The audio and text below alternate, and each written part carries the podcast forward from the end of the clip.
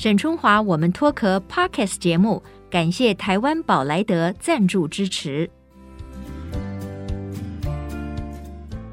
Hello，大家好，我是沈春华。呃，我们谈到了台湾的女性权益呢，这一直以来当然都是社会关心的议题之一嘛。那近年来的性别平等的表现，哈，其实台湾在二零二一年的时候是相当不错的，它高居全球第六，哈，也是亚洲之冠。那对比全世界各国，当然呢，我们还有努力的空间。不过，我想台湾的女性，哈，不管我们是在就业啦，在教育啦，哦，在各方面，其实我们相对是幸福的。所以可能也会让很多的听众朋友就很难想象，在某一些国家跟地区里面。事实上，这个世界上还有无数的女孩们，她们饱受了各种不平的待遇，甚至是人生的安全。那今天呢，我们脱口呢就要来聊一聊，在全世界下面女孩的一些状况跟她们的困境。那我的来宾是台湾世界展望会市场行销处的处长邱思云，邱处长，思云你好，沈姐好，呃，各位听众朋友大家好，哎。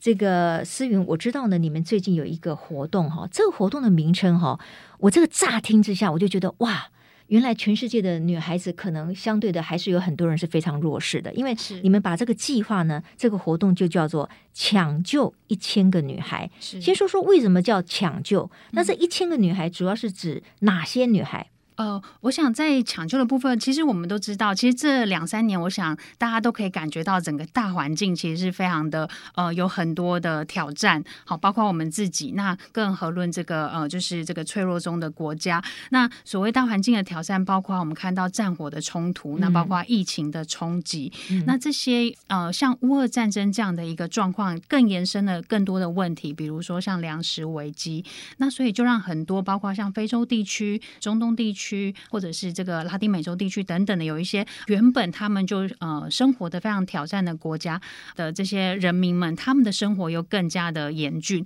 嗯、那我们为什么会有这个抢救一千女孩的活动？因为呢，这个女孩们其实她是在这个呃弱势中的弱势，因为在这些国家里面呢，女孩她呃很多时候被看成是一个资产，嗯，好呃，所以她必须要负担大部分的呃家务事以外呢，呃很多时候她必须背负。负责就是说，呃，要去帮忙这个家中的生计，好，所以我们也希望就是说，在这样的一个呃整个大环境都非常挑战的状况底下，我们希望呼吁大家透过这个呃抢救一千女孩这样的一个专案，然后呼吁大家再次的来关注这些正面临到这些挑战的这些脆弱国家的女孩们。那所谓的一千呢，它其实是一个概念式的一个数据。嗯嗯、其实呃，世界上的我们说男生女生各一半的人口嘛，所以女孩的这个数据呢，远远超过一千，但是。我们希望，我们先从抢救一千个女孩开始。那慢慢的，我们如果能够有能力让这个一千个女孩开始有呃学习的机会，让他们可以改变自己的呃生命。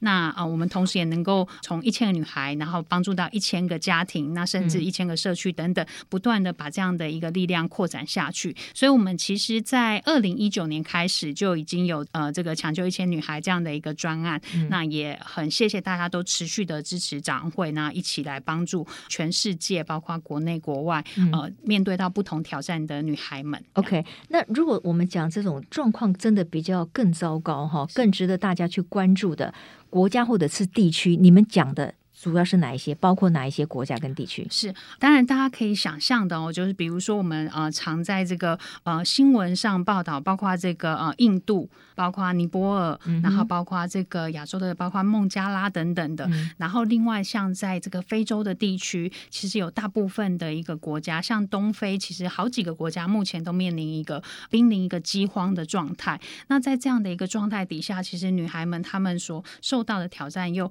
呃更加的这个。呃，严重。那除此之外，很多拉丁美洲其实像这个委内瑞拉等等的，其实也因为有一些经济上的一些呃，就是嗯、呃、崩坏，然后所以造成就是他们有很多的经济的移民或经济的难民等等。那所以像这些不同的因素加在一起，就让呃全世界很多的国家的这个呃女孩们，好都面临到一些包括同婚、同工，然后或是一些呃性剥削等等这样的一个呃状况。况。那你刚才提到的这些国家或地区里面哈、嗯，我倒是有关注到那个你没有提到的是伊朗，因为伊朗最近成为一个国际新闻的重心。是、嗯，那它主要的也跟这个女性的权益有关。对，只是因为一个女学生哈，她可能在外面她的所谓的服装仪容，因为她没有戴头巾，结果都被所谓的道德警察羁押了以后呢，哎，她竟然就死掉了。所以这个事件呢，引起了他们国内非常大的这个抗议，是。有很多的大学生也走上街头。嗯，好，就是说我们也很难想象，就是说在伊朗的这样的一个国家里面。包括就是你服装上的自由可能都没有啊，那这个当然也是跟女性或者甚至他们的女孩可能也长久以来有有某一些的这个拘束嘛哈。那这件事情呃，我不知道展望会有没有特别注意到这整个新闻事件的发展呢？是呃，其实我们在呃全球各地，我们都关注着不同国家的一些相关的呃危机也好，或者新闻事件也好。那呃，当然像伊朗这样的状况，其实在很多国家都持续的在发生。嗯，好，那展望会其实我们的工作算是呃，在这个各地，我们其实是每一个社区，我们大概是工作呃十到十五年左右的时间。因为刚刚沈姐提到，像伊朗这样的一个状况，其实很多时候是一个很长时间累积下来的一个文化。其实它附近的一些国家，大概对于女性的服役方面也是有。非常严格的传统的要求，对不对啊？一直到现在，就是女性想要比较自由自在的穿她们喜欢的衣服，或者就是有一点点没有符合所谓的宗教上或者是国家上的规定，都会遭遇到这种不测。这真的是有点令我们难以想象。没错，OK。那我们再来提另外一个例子哈，你刚才一直强调到，就是说在世界各地的一些。我们所谓的比较脆弱国家里面，哈，可能有一些女孩子，她们没有满十五岁，她就会面临这个结婚，哈，跟长大几十岁的人结婚，就是所谓童婚的问题，还有童工的问题。那有一个数字我看到是有点吓一跳，哈，就是以那个尼泊尔为例，在尼泊尔这个国家呢，有高达三十八 percent 的女孩是童婚下的牺牲品。我觉得针对尼泊尔的这个女孩的危机，要不要请思云也来聊一聊？为什么有这么多的女女孩，她们会被迫结婚呢？他们的家庭对于这些 女儿，他们是如此的不重视她的一个成长跟权利吗？是我们刚刚讲童婚的问题，其实很多时候就是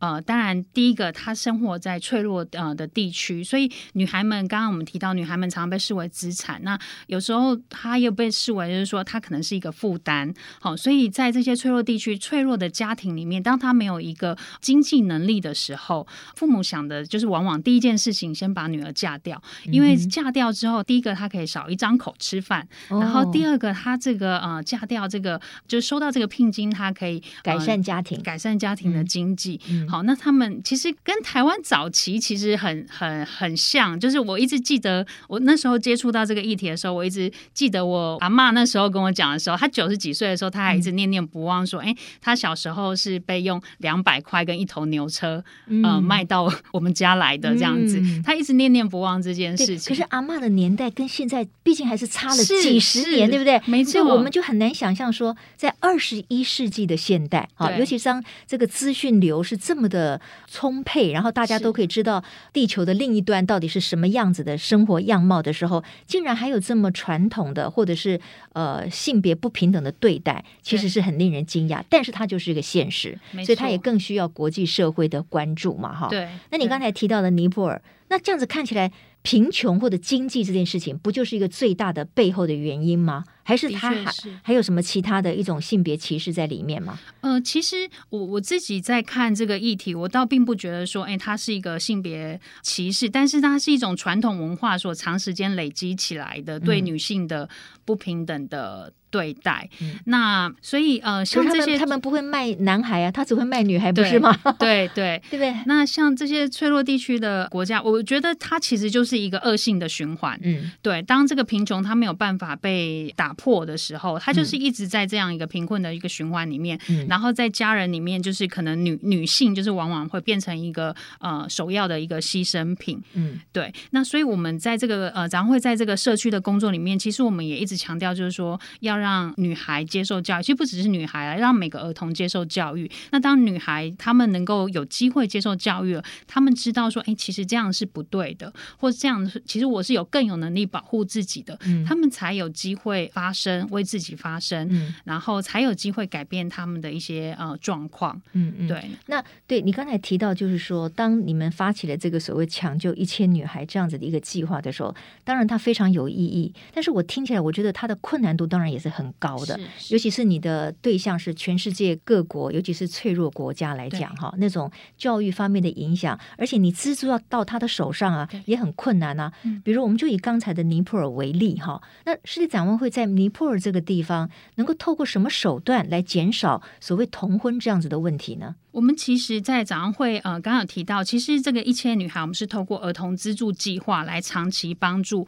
在地的这些呃民众。所谓在地，我们是早上会会深入到不同的社区，然后在社区里面工作十到十五年。嗯、好，那在这十到十五年，我们所谓其实刚刚讲，其实就像沈姐提到的，其实女孩所面临的困境非常的多元而且复杂。它、嗯、有可能是因为传统文化的因素，它有可能是经济的因素等等的。像这些状况，其实我们很难呃用一个方案去就解决这个问题，其实不太可能。嗯、所以我们必须通过长时间。第一个，我们做了这个周遭这个主要意见领袖的沟通，好、嗯，所以在社区里面，我们可能就要找这个宗教领袖，好、嗯，然后找这个社区的耆老，然后我们先跟他们分享，就是说我们的这个这个女性哈，他们如果说哎这么小就结婚，他们可能面临到的挑战跟困境是什么？嗯、那那如果说我们能够让他们把书念完，然后让他们开始有更有能力的，他们其实是有有能力去改变这个社区或这个家庭的一个经济的状况的。嗯、好，这是第一个，我们先沟通就是意见领袖的部分。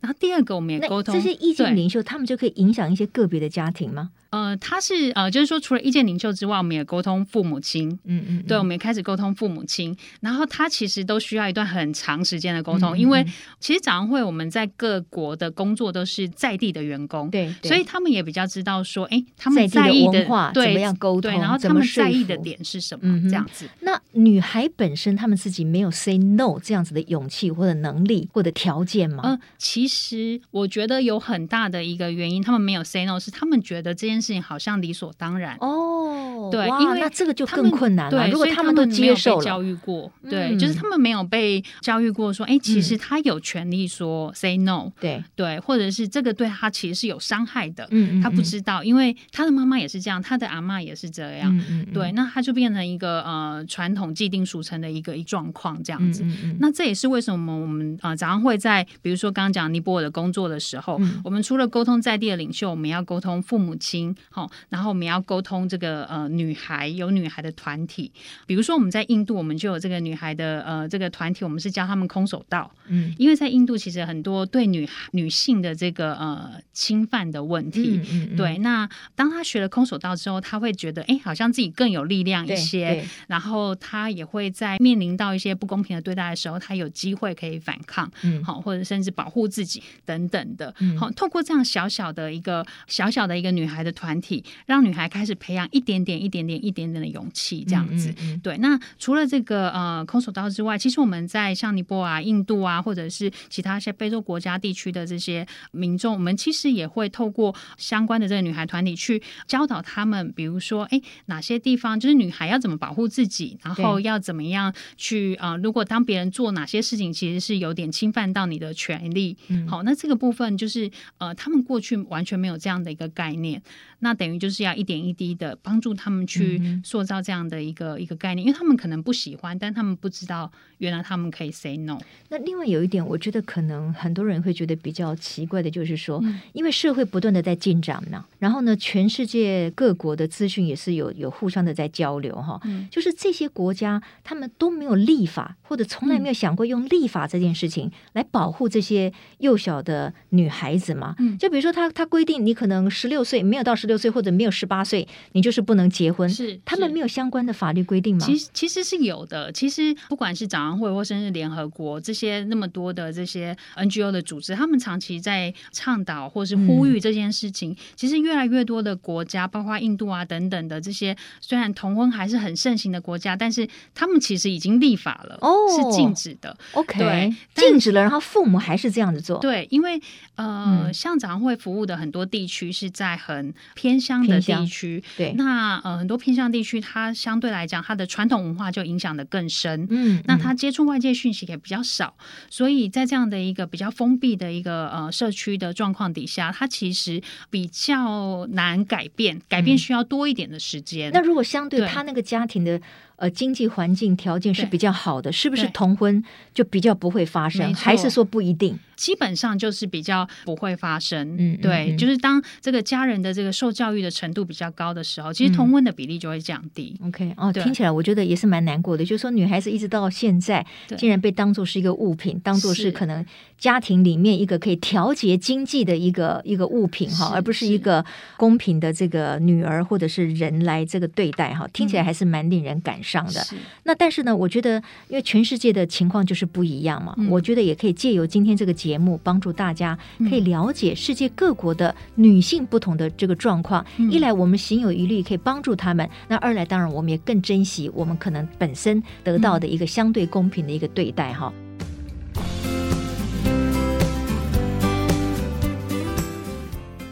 那刚才提到的是尼泊尔的状况，那要不要谈一谈阿富汗？因为阿富汗的这个女性哈，其实我也关注过，嗯，他们的女性的这种权益啊，更是被践踏。尤其是在美军撤出之后，塔利班不是又回来了吗？是，是他们对于这个女性简直是就是把女生当做是一个，就是他们爱干嘛就干嘛，然后完全没有考虑到他们也是人，有人权，嗯，然后有他们应该得到的一个对待。嗯，阿富汗的情况是刚好我们其实，在八月的时候，早上会的阿富汗的会长有特别来到台湾。那呃，我想在阿富汗的状况，其实，在塔利班接手之后，就是我们在当地的工作就变得更。挑战包括我们自己早上会的女性的童工，嗯，好，他们能不能上班？我们还需要跟塔利班沟通非常久的时间。嗯，那他们去我们第一线的这个工作同事的这个回馈，他们其实也是变来变去，今天可以上学，明天又不行了。今天可以上学，然后可能下午又要叫你回家，嗯，类似这样的一个一个。有一阵子，他们几乎不允许女性去上学的耶，是，是真的是匪夷所思哎，是是，嗯嗯，或者是某些地区他开放你上学，某些地区他又不开放。嗯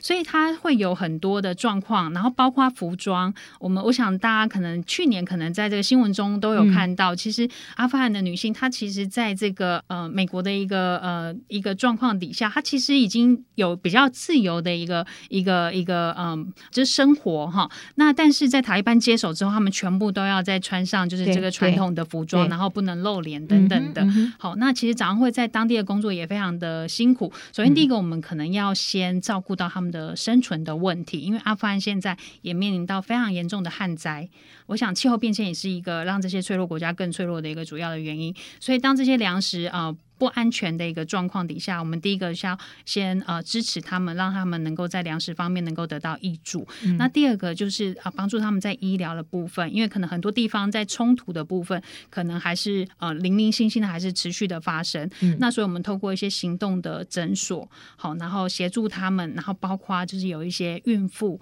好，因为早上会其实我们是以照顾儿童为。呃，我们的核心好，所以包括这些孕妇，我们怎么样让她顺利的生产？那怎么样透过这些行动的医疗诊所，让他们在这些呃医疗资源相对比较欠缺的状况底下，让他们还是有一个比较这个完善的一个卫生的设施，让他们可以安心的把孩子生下来，嗯、然后怎么样照顾孩子的健康等等，嗯、都是我们在当地关注的一个状况。嗯、那刚刚一直讲到的教育，其实我们。像刚刚提到，其实他们是不允许被上学的。那所以我们也透过一些其他的方式，比如说像接童中心。好，那可能在这个中心里面，我们可能就除了就是呃，让这些孩子们有机会可以就是呃学习到一些不同的，不管是呃就是一些不同的教育等等的，然后让他们还是有机会可以持续他们的这个学业。嗯嗯，对，OK，好。嗯呃，事实上，如果说它是相对的一个法治的国家，如果它有相关的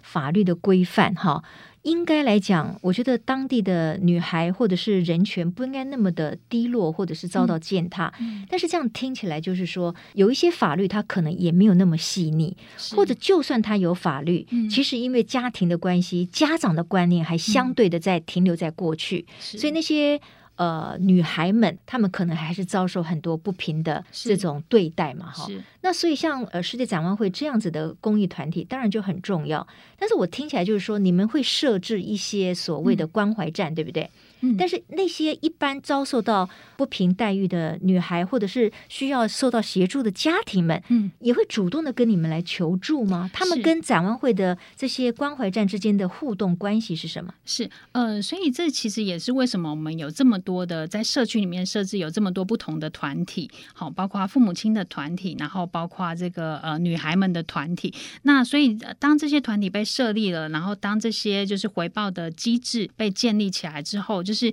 呃，很多女孩们，她们如果遇到比如说同婚的问题，她们可以立刻反映给这个不管是团体也好，或是反映给长安会的这个呃社工人员也好，然后让我们可以在第一时间，刚刚有提到说，其实有很多国家同婚是违法的，所以长安会就可以透过这样的一个，在第一时间，我们就可以立刻通知这相关的法制单位，然后呃可以顺利的阻止同婚。嗯，对。那这是比较尴尬的，就是如果这个女孩因为受到法律的保护，可是她会不会连家庭都回不去啊？就是他的父母亲已经本来就希望他去这个结婚了嘛，是是是，是不是他会不会面临是一个人球还是两难呢？那这个时候展望会的相关单位有办法继续接手照顾吗？是，的确有很多的呃为难跟挑战，这我们是在第一线最困难的地方。嗯嗯，那所以第一个状况就是说，我们真的是要借重在地的这些呃意见领袖们，然后跟我们一起去跟这些呃父母亲来做一个呃比较呃深入的一个对谈跟沟通，然后让他们也能够接受。说，哎，其实女孩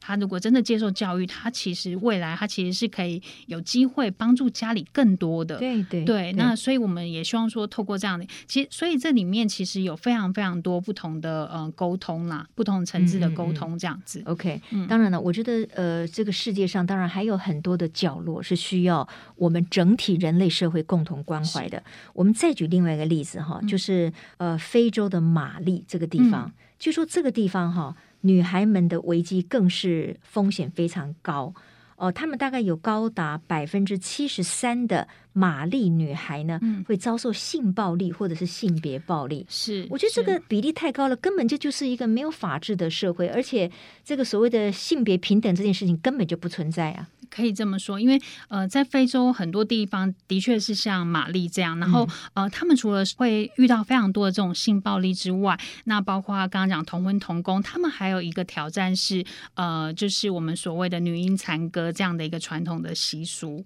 女婴残歌就是呃所谓的歌礼，就是、哦、对，就是啊，它其实针对女婴啊、哦。对，嗯，这个是嗯，在非洲地区很多传统的这些国家们，他们就是因为这是他们传统的习俗，就是。在女孩五岁以前，他们就会割掉女孩的阴部的部分。嗯，对。那目的呢？目的是他们觉得这样才能够保存女孩的这个纯洁之身。嗯。然后在他们可能真的是嫁人了之后，然后他们又在经历一次的痛苦，因为他们是割掉之后，然后缝合，然后变成是在嫁人的时候再把它呃再割开这样子。所以哦，其实对，嗯，所以他们其实呃接受到很多不同形式的这这个暴力。嗯。那这也是。展望会不停的在倡导的其中一项重要的工作。对对，那我有看到，就是说，其实这个台湾世界展望会从二两千零八年开始就支持了这个玛丽相关的社区的服务吗？对，哦，那这个也很不容易啊。所以这项所谓协助玛丽当地女孩的这样子的一个呃，应该是关怀站，从两千零八年一直到现在都是存在的吗？没错，没错。嗯、对，这个就是我们刚刚讲的十到十五年的计划。嗯、那在这个当中。我们要做非常多的事情，包括就是刚刚讲这些传统观念的这个改变，嗯、然后包括可能改善当地的一些硬体的资源，比如说学校，嗯，好，比如说水资源，就是因为这些非洲的女孩们，她们其实很很大的一个部分，她们必须每天呃要去取水，嗯、我们很难想象，就是因为展望会其实一直希望能够维持让他们接受教育，嗯、所以所以有关所有呃阻碍他们接受教育的原因，我们都希望能够协助他们去做改善。所以取水也是另外一个，就是我们面临他们面临到的挑战，嗯，因为他们没有办法去上课，因为他们每天要走，就是平均大概两个小时的路程，然后去取水，然后那个取来的水呢，其实还是是一个非常脏呃脏乱的，因为它是跟呃牲畜一起共用的一个水源。那所以还要净化吗？还是就这样勉强喝下去啊？啊，他们就这样勉强的喝下去。哦，那所以这样也造成非常多的孩子在疾病，对疾病，因为很多水会造成这个脏乱的水会造成疾病嘛。对，所以这也是早上会在呃这个十到十五年的工作里面其中一项。所以呃，综合刚刚所提到的，其实不管是这个观念上的改变，或是硬体上的这个建设，都是早上会在这十到十五年之中，我们要跟社区的居民一起来讨论，然后我们怎么样去排序这所有的工作的流程。那透过这不同面向的一个调整，那我们希望能够去改善女孩们的在当地的一个生活。呃，我提出一个数据哈，我想听众一定也会吓一跳，就是说。这世界展望会呢有整理一个数据，他说，假如哈地球上只有一千名女孩，就是总数如果是一千名女孩的话呢，你会遇到两百位女孩正要进入童婚，至少七十八位女孩是童工，一百三十八位女孩失学。好，就说这些数据，你看哦，像那个两百位女孩正要进入童婚，那两百位的一千分之两百，不就五分之一了吗？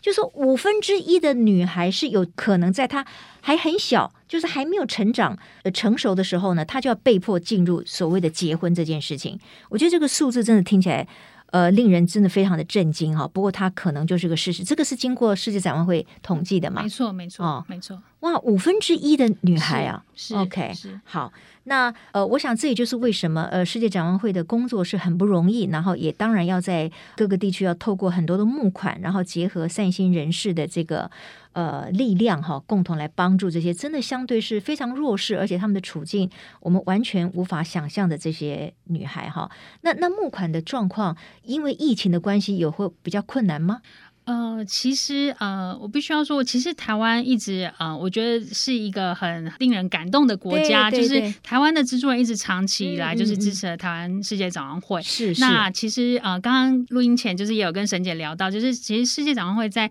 全球九十几个国家都有呃办公室，那呃有二十个国家是我们提供资源给其他七十几个国家，那台湾是其中之一。嗯，而且我们台湾这么小的一个地方，其实我们大概是呃。这二十个国家里面，大概前三、前四名的，就是我们提供给世界的资源，其实很大。那除此之外，其实我们在国内的部分也有很大的，就是也也一直长期就是接受这个资助人的一个一个一个支持，这样子。嗯嗯嗯。那当然，在疫情期间，其实呃，我知道很多人都面临到许多的这个经济上的一个压力跟挑战。那当然，我们的募款相对会更挑战。不过，嗯、呃，我知道大家都在一个就是比较困难的状况底下。嗯不过还是有很多人的这个支持，所以勇于捐书还是有的哈。对，真的，我觉得台湾是一个很善良的，而且每次有什么样的公益活动哈，我觉得大家都展现那种就是说出钱出力这样的一个善心善念，非常棒哈。你刚才说这个计划呢，其实也包括国内，但是国内我们的女孩，我们的所谓的呃性别平等教育这件事情，我想比国外刚才我们说到那些所谓脆弱国家，我们好太多了。我们有各种法律的保障，你不要说。什么童工啦，你还有什么家暴法啦、社会维护法啦，然后等等的这些各种不同的法律在保护着，然后也有很多的社会安全网哈。所以世界展望会在国内的部分，针对于帮助弱势的儿童，主要是在哪一个部分呢？嗯、呃，其实世界展望会的儿童资助计划其实有分国外跟国内。那在国内的部分，我们大概也有四万四千七百多个孩子是我们长期在照顾的。那展望会其实从呃六十年，我们在明年是满六六十周年。哇。对，那六十年前呢，我们在台湾很多偏乡地区开始设立一些据点，然后呃，帮助这些呃相对比较弱势的孩子们接受教育等等。嗯、那国内的针对这个女孩的部分呢，我们主要是协助他们，第一个在就学方面，如果他们的这个呃经济状况是比较欠缺的，嗯、那我们就协助他们，就是能够帮助他们完成学业，所以有这个助学金的部分。嗯、那另外呢，我们其实也做很多呃生涯发展的一些帮助他们。们做一些生涯发展的规划。嗯、其实听起来真的跟跟国外差很多，差很多。对，我们现在是在追逐梦想嘛，对，对不对？而不是像国外那些各种方面什么童婚啊、童工啦、啊、性暴力啊，那是不一样的了哈，完全不一样的情境。我们是希望能够让每个孩子都能够有梦想，所以我们其实呃，在国内部分我们也做了很多，除了帮助他们助学之外，其实我们也包括跟很多企业界的女董协会啊等等一起来合作，嗯嗯嗯、然后呃，这些女董事长们，她们成为这些女孩们的 mentor，然后导师，对、呃、人生的导师，然后给予他们一些建议，然后让他们开始有一些方向，嗯、让他们开始说，哎，他是对数学有兴趣，那他可能想说，哎，我未来要当会计师，嗯、那会计师他其实可以做从财务的角度给企业非常多不同的建议，嗯、等等的，好让这些女孩的视野被打开。嗯，那这是在国内做的，嗯、所以呃，在程度上很不一样，但是其实我觉得都是非常有意义，只是在不同程度上的一个协助这样子。嗯嗯，嗯，OK，好，今天我们非常谢谢台湾世界展望会的邱思云处长呢，来跟我们分享抢救一千个女孩这样子的计划哈。呃，我觉得我们听到了全世界各地还有这么多的脆弱地区、脆弱国家的女孩。呃，是身处这样子，我真的是水深火热的这个处境哈。当然，一方面我们觉得非常的疼惜、不可思议，当然也激发我们，如果行有余力的话，能不能够也成为帮助他们的力量之一？当然，我觉得另外一个哈，思颖，我觉得很重要的就是说。反观过来，其实我们台湾社会女性已经成为一个非常重要的力量，是对不对？我们很高兴看到我们的女性们在各个产业、各行各业里面，哈，也包括在公益行动里面，我们发挥了我们的这个力道，然后我们希望协助我们的社会呃越来越好，哈。这一点我觉得也让我们非常的珍惜。是 好，今天非常谢谢思云到我们节目当中来跟大家分享哈，那也谢谢各位听众朋友今天的收听。啊，我们脱壳 Women's Talk，我们下周同一时间再会，拜拜，拜拜，谢谢沈姐，谢谢大家。